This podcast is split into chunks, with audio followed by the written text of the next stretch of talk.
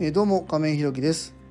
一般社団法人フローという福祉事業を行う会社の代表で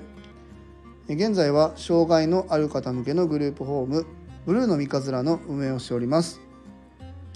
今日はグループホームを運営する上で気をつけている3つのことというテーマでお話ししたいと思います。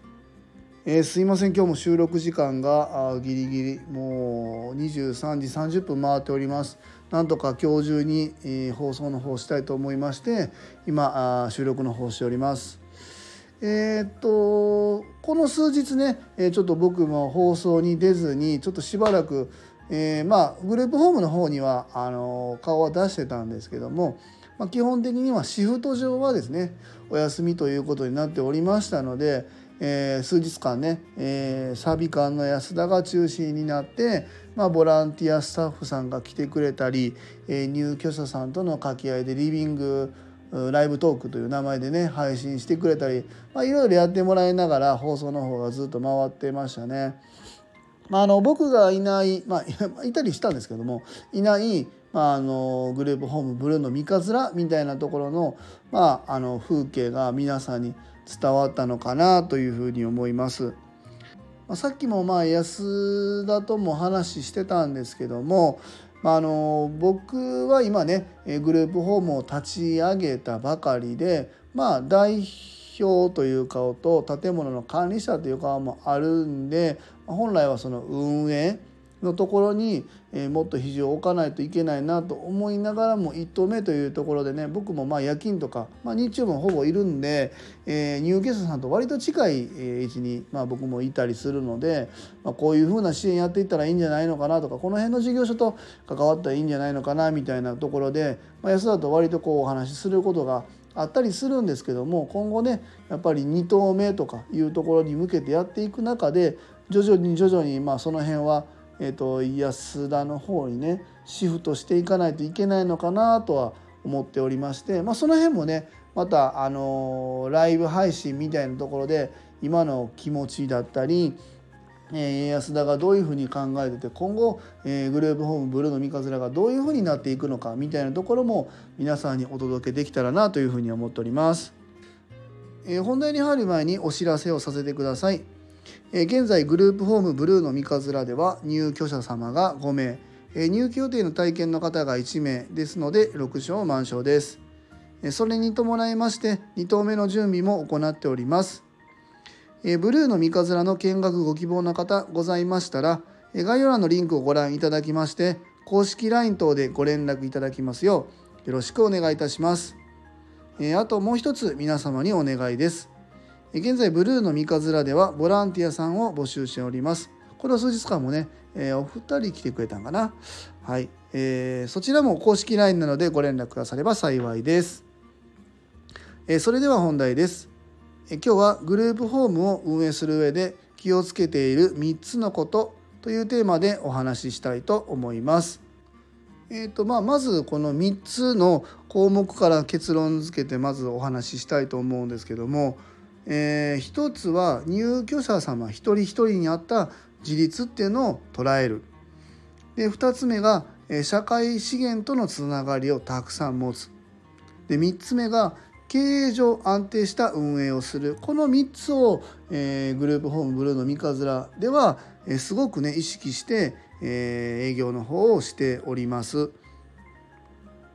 まあ、まず1つ目のこの入居者一人一人に合った自立を捉えるっていうところなんですけどもこのやっぱ自立っていうのはねあの日々僕たちがあの福祉に携わっている中でしょっちゅうしょっちゅうこう聞く言葉なんですけども自立っていうのは、まあ、例えばグループホームにおいての自立っていうとさまざ、まあ、ると思うんですけども、まあ、よく皆さんが考えるのが、まあ、あの支援者の手を借りなくてもお一人で、えー、自由な暮らしができるみたいなのをゴールみたいなのに一つに捉えがちなんですけどもまあそうではなくてですねまああの僕たちみたいなこう支援員の手を借りてもいいんですよね。でそこでどの程度手を借りてここはどれぐらい自分でえっと、できるかみたいなことも含めてその人それぞれに合った自立っていうのが、まあ、あるのかなというふうに思います。で、えー、できることとやっぱり苦手なことっていうのがあって、まあ、苦手なことだけにフォーカスを当てずにですねであのできることをもっともっと伸ばしていくみたいなところも含めて今入居者さんとねそれぞれその方のテーマに沿ってですね支援の方法、まあ、自立っていうところその人によその人の自立みたいなところをまあ、しっかり見据えてですね支援できるように今お話ししているところですね。これは多分もう多分というか今後もずっと永続的に続く内容ですのであの本人のねその生活スタイルとかリズムみたいなところをこうつぶさに見ていく必要があるなというふうに思います。でもう一つの、えー、社会資源とのつながりをたくさん持つっていうところですね。これもすごくうちのグループホームブルーの三日面では意識していてまああの今で言うと通院、えー、介助、えー、移動支援でまた通院先えで余暇の部分ですねこの辺も含めてすごくね僕たちは、えー、丁寧にやっているつもりですね。まあ他のグループホーム事業所さんもたくさんやられていると思うんですけどもここはねあの割と僕たち自信を持ってやっているんじゃないのかなと思っております。本人さんからのまあ、もちろんその訴えかけみたいなのもあるわけですねこういう病院行きたいとかここ行きたいみたいなところあるんですけども、まあ、それ以外にも僕たちから、えー、入居者さんに提案させてもらうこともたくさんあるんですよね。で本人は、うん、どうだろうなと思ってもここはあの意外に意外じゃないなあの割と強引に進めるとこもありますね。本人さんが嫌がることを無理にするっていう意味じゃなくてご本人さんが判断をご自身で、まあ、つきづらいみたいな特性な方も、まあ、何名かいらっしゃいますのでそこは僕たちもねこの半年以上こうグループホームとして運営していく中でその方と長くね関わることでこの辺はご本人はこう言ってるけどそう言いながらもここに、え行くことで多分そこに順応してさらにその方の生活の質が上がるんじゃないのかなっていうとこが見えたらもちろんそのまま行くしそれで行ったら行ったでそのまま終わるんじゃなくてその後の状況とかその方のあの雰囲気気配とか、まあ、感情の揺らぎみたいなのを見ながらこれは継続していいのかなみたいなところも含めてねずっと経過観察しておりますので、まあ、そういう辺もしっかり見ながら、えー、社会資源、まあ、そういう各事業所みたいなところも含めてですね、えー、つながりを持つっていうところにすごくグループホームブルーの三日面としては、えー、気をつけております。え最後3つ目ですねこれ結構ほんまに大事なんですけども経営上安定した運営をするっていうところですね。やっぱり思いがあったり入居者のためっていう、まあ、感情の部分、まあ、支援内容も含めてもちろん丁寧にやってはいるしそこはすごく大事なんですけども結局あの運営っていうところお金の部分資金の部分ですねここがやっぱりうまく回らないとやっぱり僕たちの支援も継続できないなというふうに思います。あのお金お金とか言ってもう福祉にそんなお金の話ばっかりしたらダメだよって言われることもまああるんですけどもとはいえ僕たちボランティアでやっているわけではないので支援として継続するためには、えー、母体の会社がきちんと回っていかないといけない、えー、働いてくださっているスタッフさんに、えー、きちんとお給料を支配することで、え質の高い支援ができるというふうにやっぱ思っておりますのでその辺も含めてねあの僕たちはもちろん入居者さんの生活のま家賃であったり、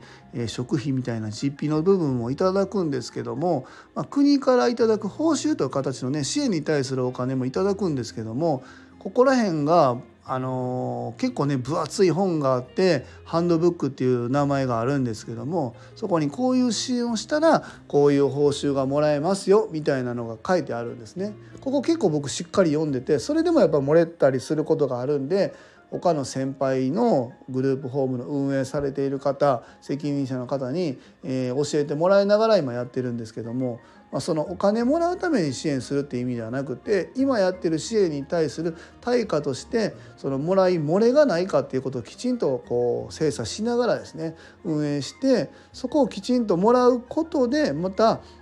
そのお金が入居者さんの生活支援に反映されるっていうこのループに入っていくと思いますのでここら辺の安定した運営っていうのはすごくこうさっきの2つと同じぐらい大切なことだなというふうに思っております。えー、今日はグループホームを運営する上で気をつけている3つのことというテーマでお話しさせていただきました。え最後までお聴きくださりありがとうございます。次回の放送もよろしくお願いいたします。